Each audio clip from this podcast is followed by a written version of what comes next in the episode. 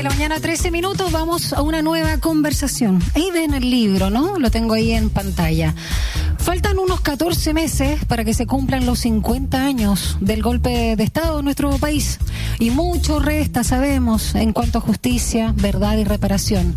Pero la memoria colectiva e individual se resiste a olvidar tanto horror porque el trauma, así en mayúscula, quedó alojado en los cuerpos de quienes lo sufrieron y sobrevivieron. Bueno, tras la llamada historia oficial existen ensayos, testimonios, investigaciones periodísticas, murales, poesías, documentales, obras de teatro, películas que no se cansan, claramente porque no pueden, no quieren, no deben dejar de relatar, ¿no? Lo que marcó con fuego a nuestro país a partir del 11 de septiembre del 73. El periodista y escritor Juan Pablo Meneses, autor de 10 libros de no ficción a través de su novela Una historia perdida, la tenemos aquí, ¿no? Lo estoy mostrando en pantalla, publicado por Planeta este 2022 nos sumerge en una búsqueda que mira el cielo rojo del pasado, cuando los Hawker Hunter, estos icónicos aviones del terror, oscurecieron la primavera de nuestro país al bombardear no solo la casa de gobierno en el centro de Santiago, sino la residencia del presidente Allende en calle Tomás Moro, acá en la comuna de Las Condes. Bueno, a partir del recuerdo de su primera infancia, anécdota convertida en tarjeta de presentación, el autor articula este relato que intenta, mediante la búsqueda obsesiva de su protagonista, un chileno parte de la escena de la crónica latinoamericana, encontrar la verdad a lo que se supuso un error de cálculo por inexperiencia, por ser extranjero y otras teorías. Cuando uno de los pilotos de esos casas de reacción británicos se disparó a los pies al dejar caer sus misiles en el hospital de la FACH. Sí, un hospital, perteneciente además a la misma Fuerza Aérea de Chile que perpetró el atentado a la moneda. Meneses activa así una nueva bomba, una de tiempo, que no mata ni incendia, pero quizás mutila la historia oficial. Bueno, vamos a conversar entonces con Juan Pablo Meneses, escritor, periodista, premiado autor, ya lo decíamos, de 10 libros de no ficción y cuyas crónicas además han sido publicadas y reconocidas en diversos y prestigiosos medios de comunicación del mundo. Además, es fundador de la Universidad Portátil, autor entonces de una historia perdida novela que busca la pista del avión y su piloto, que el día del golpe de Estado del 73 giró la ruta trazada y contra toda orden bombardeó el hospital de la FACH. Juan Pablo, hola, ¿cómo estás? Bienvenida a Sin Taco ni Corbata. ¿Cómo está? ¿Hay tanto hola, tiempo? Daniela, eh, Sí, pues qué bueno verte, aunque sea por acá. ¿No es cierto? Eh, y, y, gracias por la presentación. Eh, bueno, la vida tiene muchas vueltas, de hecho que estemos mm. conversando acá ya es una de esas, eh, porque nos conocemos hace tiempo. Somos compañeros de la eh, U. Nos conocimos en otra vida, porque yo, yo planteo en, la novela que uno nace muchas veces. ¿no? Eh, mira, yo siempre había hecho no ficción, tal como contaste, y, y, y, y me decido por la novela porque hay una historia que me, que me atañe a mí personalmente, que es precisamente el día del bombardeo de la moneda, es mi primer recuerdo. Eh, Cuatro años tenía. Claro, sí, acababa de cumplir, esta, eh, era mi, primer recuerdo, pero lo que pasa es que el primer recuerdo es unos aviones volando a muy baja altura, yo quiero salir a verlos, porque un niño que ve aviones quiere verlos sin entender la carga que tenían. Mi mamá que me grita, no salga porque te va a caer una bomba, yo abro la puerta y cae una bomba. No, parecía, parecía casi como una, como una película, y, y durante mucho tiempo conté esa historia, y era como divertida y todo eso. Lo primero, eh, y, pero cuando se fallece mi mamá, eh, la decido investigar. Y hasta ahí todo lo que está en la novela es tal cual me pasó a mí. Ahora, cuando yo la decido investigar, Eso. me encuentro con tal cantidad de errores que ha habido en la historia oficial, tal cantidad de versiones que además no se pueden contrastar, que en el fondo eh, decido contar una de las versiones. Como no se puede contrastar, bueno, yo tuve un profesor, tuvimos, ¿Ah? que se llamaba Guillermo Blanco, que decía, oh. cuando tú tienes una buena historia que no se puede contrastar, eso es una novela. Él lo decía despectivamente, como diciendo, trata de investigarla, pero en el fondo, en este caso, le hice caso, hice una novela, ¿no? Porque, y sabes que hay muy poca gente que o sea, la mayoría de la gente todavía, y las generaciones nuevas, asocian el bombardeo a la moneda, la moneda en llamas y el horror de esa foto que dio la vuelta al mundo y que hasta el día de hoy yo que he viajado mucho me preguntan, ¿no? Pero se bombardeó todo Santiago casi. Ese es, una, ese es, el bombardeo a Santiago. Se, se tiraron bombas en el centro de las Condes, se bombardearon zonas civiles, eh, y, un poco el libro también trata de rescatar eso, mm. ¿no? ¿Qué es lo que pasó ese día? Es una novela, pero en base a un hecho histórico. Eh, respecto a ese trauma, ¿no? Del niño, de ser un niño bombardeado. A mí, a mí cuando leí la primera parte y como madre también dije, pero cómo abrió la puerta, me llamó mucho la atención que dentro de los traumas tú los planteas algunos y que son, eh, eh, digamos, muy válidos. Bueno, cada organismo, cada persona eh, manifiesta de distintas formas, pero tú te convertiste en un cronista que no se ha bajado de los aviones. ¿Qué pasó con eso? Es cierto que son aviones comerciales, otra cosa, pero los aeropuertos, los hoteles, ¿no? Fueron tus tu casa por mucho tiempo, o sea, saliste de este lugar eh, seguro. Eh, eso te lo quiero preguntar porque me llamó mucho la atención que si bien Pablo es el protagonista, pero está basado en tu, tu vivencia. Sí, sí. No soy yo, pero tiene muchas cosas de mí. Eh, yo me cargaría a ser como Pablo y supongo que a Pablo le, le cargaría a ser como yo, pero obviamente hay muchos cruces. Y efectivamente los aviones he, terminado entrando durante mucho tiempo, ahora ya estoy, después de la novela me ayudó a aclarar un poco también eso, eh, muchas repercusiones que tuvo eso, ¿no? Por ejemplo, eh, me ha tocado por trabajo ir muchas veces a Los Ángeles, en California, donde el aeropuerto queda muy lejos de la ciudad, en uno de los aeropuertos más grandes del mundo y durante muchas veces, cada vez que iba a Los Ángeles, me quedaba en los, hoteles que están al lado del aeropuerto viendo despegar aviones cada 10 segundos, era, era, era, una, era una locura. Y ahora, escribiendo esta novela, me di cuenta de que tuvo consecuencias en mí, que mi primer recuerdo sea una bomba, que, mm. que sentir ese golpe, contarlo además, eh, contarlo. Y además lo más increíble que me di cuenta escribiendo este libro es que esa historia que a mí me había marcado tanto, no la conocía nadie primero. ¿No? O sea, la cantidad de gente que me ha dicho, pero no te creo que, bombardearon el propio hospital de la Facha y los aviones de la Fuerza Aérea. Eh, está inventando, ¿no? Entonces, lo que pasa es que además no hay fotos. ¿no? Porque se intentó ocultar durante mucho tiempo. Y se han generado en torno a ese error que me generó a mí ese trauma y que siempre yo quería saber mm. cómo, cómo se genera eso, hay cuatro teorías dando vueltas. Cuatro teorías. O sea, imagínense que estamos hablando de un hecho histórico determinante donde hay cuatro teorías. O sea, no hay nada claro. Y como tú decías, se van a cumplir 50 años, medio siglo de lo que pasó en, en, en, en Chile y no sabemos nada y es probable que nunca sepamos la, la, historia realmente, ¿no? De esas cuatro teorías hay tres que se han publicado en distintos libros y hay una que corre de boca en boca, que es la que yo pongo en el libro, ¿no? Y que es un piloto que en mitad del ataque a Santiago se da vuelta, gira su avión y se pone a disparar a su propio hospital. Exactamente.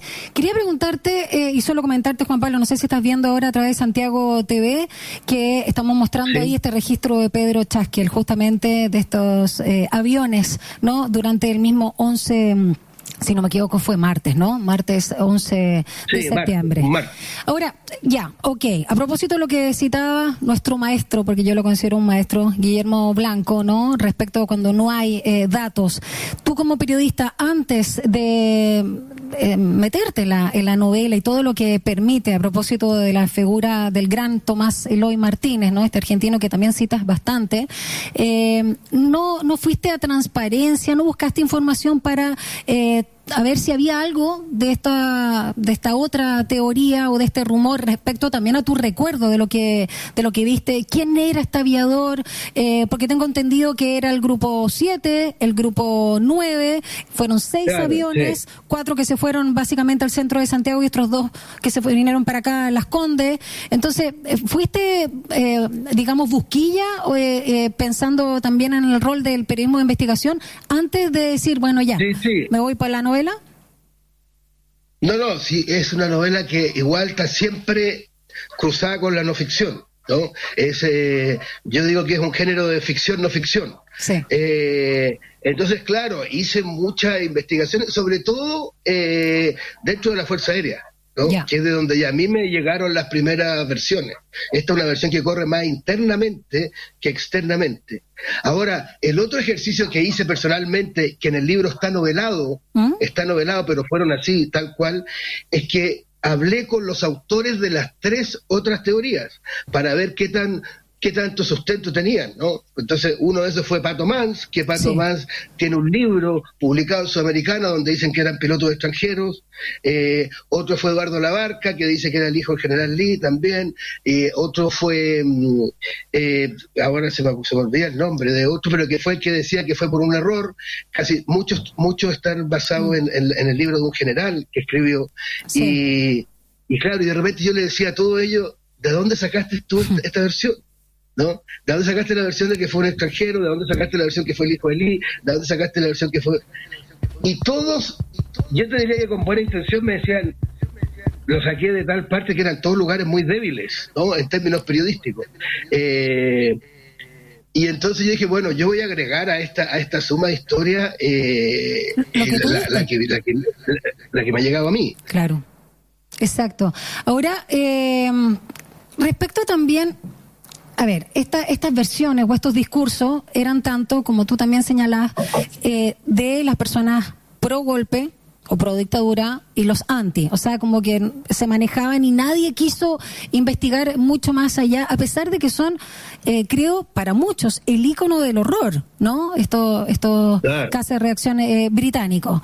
Y em, quería preguntarte también ahí un poco sobre poner en jaque no solo la historia oficial, sino también al lector. Algo que tú también eh, planteas, algo que me gustó mucho de tu libro, es que también eh, habla el narrador, ¿no? De la novela dentro de la novela. Como que ahí aclara un poquito también el tema de los géneros, se justifica incluso, hace un juego de, de sugestiones, un poquito también en esa cita que tú transcribes de, de Hemingway, ¿no? Aquí van, usted verá lo que es verdad o lo que ocurrió o no. Y por eso citaba justamente a este argentino, Tomás Eloy Martínez, que es crucial también para comprender eh, una intencionalidad que podría ser un, poco engañosa, pero básicamente también nos lleva a la pregunta si la historia no es acaso una obra literaria. Eh, en ese sentido también hay una, una meta lectura de tu propuesta narrativa con una historia perdida.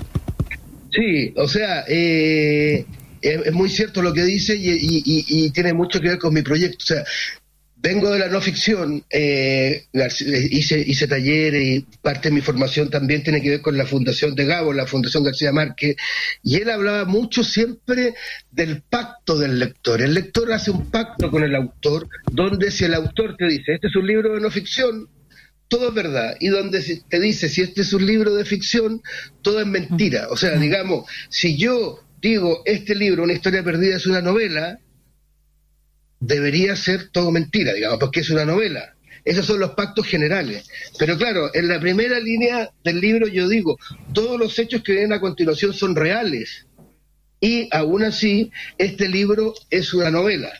Ahora, claro, esa aclaración está dentro de la novela. O sea, podría parecer que esa declaración también es parte, de, la mentira. Si hubiera estado fuera de la novela, podría ser cierta, digamos. Eh, pero claro, ¿qué es lo que me interesa a mí como autor hoy? Que el que, que dé lo mismo si es verdad o mentira, sino que, que el lector se enganche y continúe este libro por su cuenta. Investiga a ver cuántos de todos los cronistas que aparecen existen, a ver qué pasó con, Real, con, el hospital de la FAC. Se va a dar cuenta que hay muchos, la mayoría de las cosas son ciertas, hay otras cosas que están un poco cambiadas, noveladas, pero, pero siento que hoy, y nos pasa en todo el consumo cultural, eh, como vivimos en una sociedad muy conectada, hiperconectada, yo en lo personal te digo, las mejores series de Netflix que hay eh, son las que me terminan después, me tienen después investigando por mi cuenta eh, ese caso, digamos. A mí me pasa lo mismo. De hecho, eh, espero no haber caído, Juan Pablo, en la posverdad, pero yo, me, o sea, más que me compré, quise caer en todo el juego y seguí, y di todo por hecho, todo absolutamente por hecho. Y que, obvio, yo decía Pablito, Pablito es Juan Pablo. y te imaginaba, te imaginaba de chiquitito. Oye, Em, quería preguntarte también a propósito del psicoanálisis, ¿no? Al que recurre Pablo. Em, en este en este caso para ti como autor que, que, bailaras entre esta ficción y no ficción que tú también planteas eh, con la novela, ¿te generó eso darte cuenta, esos, ¿cachai? Esos switch como terapéuticos, ¿no? Que, que donde se colaban tus verdades, tus miedos, de los que no eras tan consciente, que te permitía justamente el jugar en la ficción. Sí, de todas maneras, y, al igual que el, que el autor, eh, yo viví en Buenos Aires y me hice mucho psicoanálisis, pero me hacía psicoanálisis casi como por deporte. Mm. Pero, por ejemplo, hay un libro mío que se llama La vida de una vaca, eh, que justo la semana, el mes pasado salió en Francia, traducido a francés. Ese libro yo lo pude terminar solamente porque fui a hacer psicoanálisis. Y yo fui a hacer psicoanálisis porque tenía una crisis de pareja, digamos, y en realidad me estaba yendo porque necesitaba terminar ese libro. ¿Por qué? Porque era un libro de no ficción que abordaba el tema de la carne, de los mm. animales en Argentina, que todo el tiempo hay información, entonces se me hizo agobiante y terminé yendo al psicoanálisis para eso. Entonces, en, mi trabajo autoral el psicoanálisis aparece más de una vez porque me ayuda también, es como casi como una herramienta, herramienta narrativa. Hay muchas cosas de este libro que, que yo ahora que hice la, que lo hice novela, y ese es un cambio que he notado como autor, eh, tiene mucho más que ver conmigo, cambios en mi vida, y que lo he visto, aprendido mucho más de mí haciendo una novela que haciendo un libro de no ficción. En los libros de no ficción aprendo mucho más de un tema de repente, ¿no? aprendo más de un hecho histórico acá he, terminado aprendiendo mucho más de mí y de mis traumas y de por qué eh, los ruidos de helicóptero y de aviones me hacían tanto, mm. eh, me paralizaban durante mucho tiempo y después terminaron siendo como un vicio al punto de que terminé viviendo en hoteles y en aeropuertos y, y sin parar de viajar. Oye, ¿a todo esto se encuentra esa, esa trilogía de, de este periodismo cash donde está el tema de la vaca y también lo de los hoteles? ¿Se encuentra esos libros acá o no? Sí. Mira, es el, libro de la vaca que había salido primero en Argentina, el libro de niños futbolistas que había salido en Barcelona primero y después el último que fue el Dios portátil, Planeta sacó los tres, hizo un súper eh, jugada, digamos, y sacaron los tres justos en Chile con una nueva colección y todo eso. El único problema es que salieron ¿Mm? el primer semestre del 2020, o sea, ah. en plena pandemia, todo encerrado, no se pudo hacer promoción ni nada. Eh, el último libro de esa trilogía, el Dios portátil, eh, me dieron el premio municipal de literatura, me dejó súper contento, y ese fue el último libro de no ficción que hice. No, no quiere decir que no voy a, que dejo la no ficción. Siempre hablado, me preguntan a veces cómo es este paso, este salto mm. de la no ficción a la ficción, y yo no, no, pienso que esté saltando, sino que estoy agrupando. Se encuentra en la trilogía, para no expandirme más, sí, se encuentra. Excelente. Juan Pablo, un poco del tiempo, pero hay cosas que te quiero preguntar todavía. Eh, algo que me llamó la atención, que dentro de los trabajos por encargo que tiene Pablo, protagonista de este libro, está la historia de las y los chilenos que triunfan en el extranjero. Eh, y a tu juicio, también hay como cronista, ¿qué se debe esta manía del chileno de querer justamente triunfar afuera? Eh, y para el que se queda saber cómo nos ve el resto del mundo. ¿A qué viene eso parte de la idiosincrasia? es una cosa, es una cosa muy loca. A mí me pasó eh, con una editora de, la, de una revista, la revista Paula. No, no, no, no, yo nunca escribí para ellos, pero me acuerdo de haber dicho que yo viviendo en Barcelona diciendo, oye, pasa todas las cosas del mundo ahí, puedo colaborar, porque ellos me invitaron a colaborar. Entonces, oye, sí, pero ¿por qué no entrevistas a chilenos que estén ahí? Eh, y eso pasa con distintos medios, ¿no? En el fondo es eh, el sentir que somos parte del mundo. Yo siempre digo que, que, en Chile somos como muy encerrados, bueno, ya lo sabemos, y que para nosotros el mundo, eso está cambiando igual ahora con las generaciones más nuevas, pero como que el mundo es el lugar donde habitan los patiperros, digamos, ¿no? Los chilenos que se fueron a probar fortuna y queremos ver cómo nos ven y cómo nos...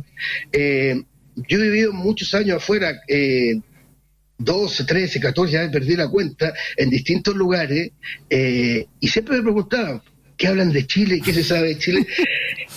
y mucho tiempo eh, sobreviví entrevistando chilenos afuera, que, es muy parecido a lo que hace Pablo. Pablo lo hace de una manera más extrema, porque agarra que va, agarra un tipo que está trabajando en un bar de Barcelona y lo vende como un bartender que está en el barrio de Gracia, digamos. Como alguien topísimo. Juan Pablo Meneses, solo para finalizar, un juego te propongo tú como escritor. Oye, pero ah, espérate, pero espérate. Hay muchos medios todavía que ustedes van a encontrar en la pauta que de repente dicen, entrevistamos a la periodista que triunfa en Londres, al periodista que... Yo estoy entrevistando al cronista que triunfa en el mundo, ¿viste? No, mira, brevemente, muy corto. Eh, Meneses mira hacia atrás, ¿no? Eh, desde el futuro. Vamos a jugar a Dark acá. Y eh, revisa justamente el Chile de octubre de 2019 a julio, ahora 2022. ¿Qué le llama la atención a ese Meneses del futuro para justamente generar un, no sé si una novela, pero algo por el estilo? ¿El estallido social, el plebiscito por una nueva constitución, el proceso de la convención o el triunfo de Boric? Mira, yo agregaría algo personal, porque soy un autor muy centrado en lo personal. En diciembre del 2019 ah, fui padre por primera vez. voy a decir Emanuel Carrer. no, es que además en diciembre del 2019 fui padre por primera ah. vez eh, y en eh, septiembre del 2021 por segunda.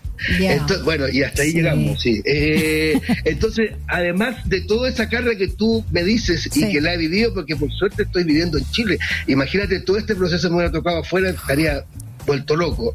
Le agrego la cosa personal, el cambio, la, el cambio de piel que he vivido personalmente y siento que es un poco lo que está pasando al país también. Un poquito de arraigo también, ¿no? Ahí el arraigo. Sí, no, sí.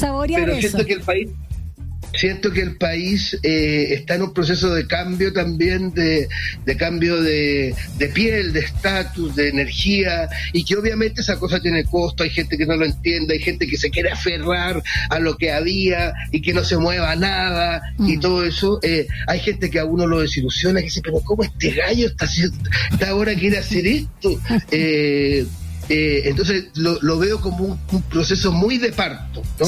Y, en ese sentido, eh, Todavía no me atrevo a hacer una novela, de hecho, por eso esta novela además termina antes, antes del estallido y el, eh, mi último libro de no ficción también termina justo antes del estallido. No, no me he atrevido a meter en ese tema porque siento que todavía está muy en carne viva. Sí, se, requiere un, poquito de perspectiva. Sí, yo creo que se, se requiere. Hay algunos que se lanzaron al agua y quizás se ahogaron cuando empezaron a publicar hay algunos que, hay algunos, Hay algunos que llegaron a decir que ellos fueron los que predijeron todo esto. claro, ellos sabían. Juan Pablo Meneses nos ha acompañado esta mañana acá en Sintacón ni Corbata, escritor, periodista y autor de una historia perdida, que en este caso es su primera novela y que la pueden encontrar, por supuesto, en Planeta. Muy eh, entretenida, fascinante, interesante también este trabajo. Espero en otra oportunidad hablar contigo sobre este proyecto de la Universidad Portátil. Así que queda hecha esa invitación. ¿Ya? Un abrazo, Juan Pablo. Gusto de verte. Te quedan muy bien las canas. Exacto. Eso Chao, un beso. Chao, Juan Pablo, que estés muy bien. chao. 25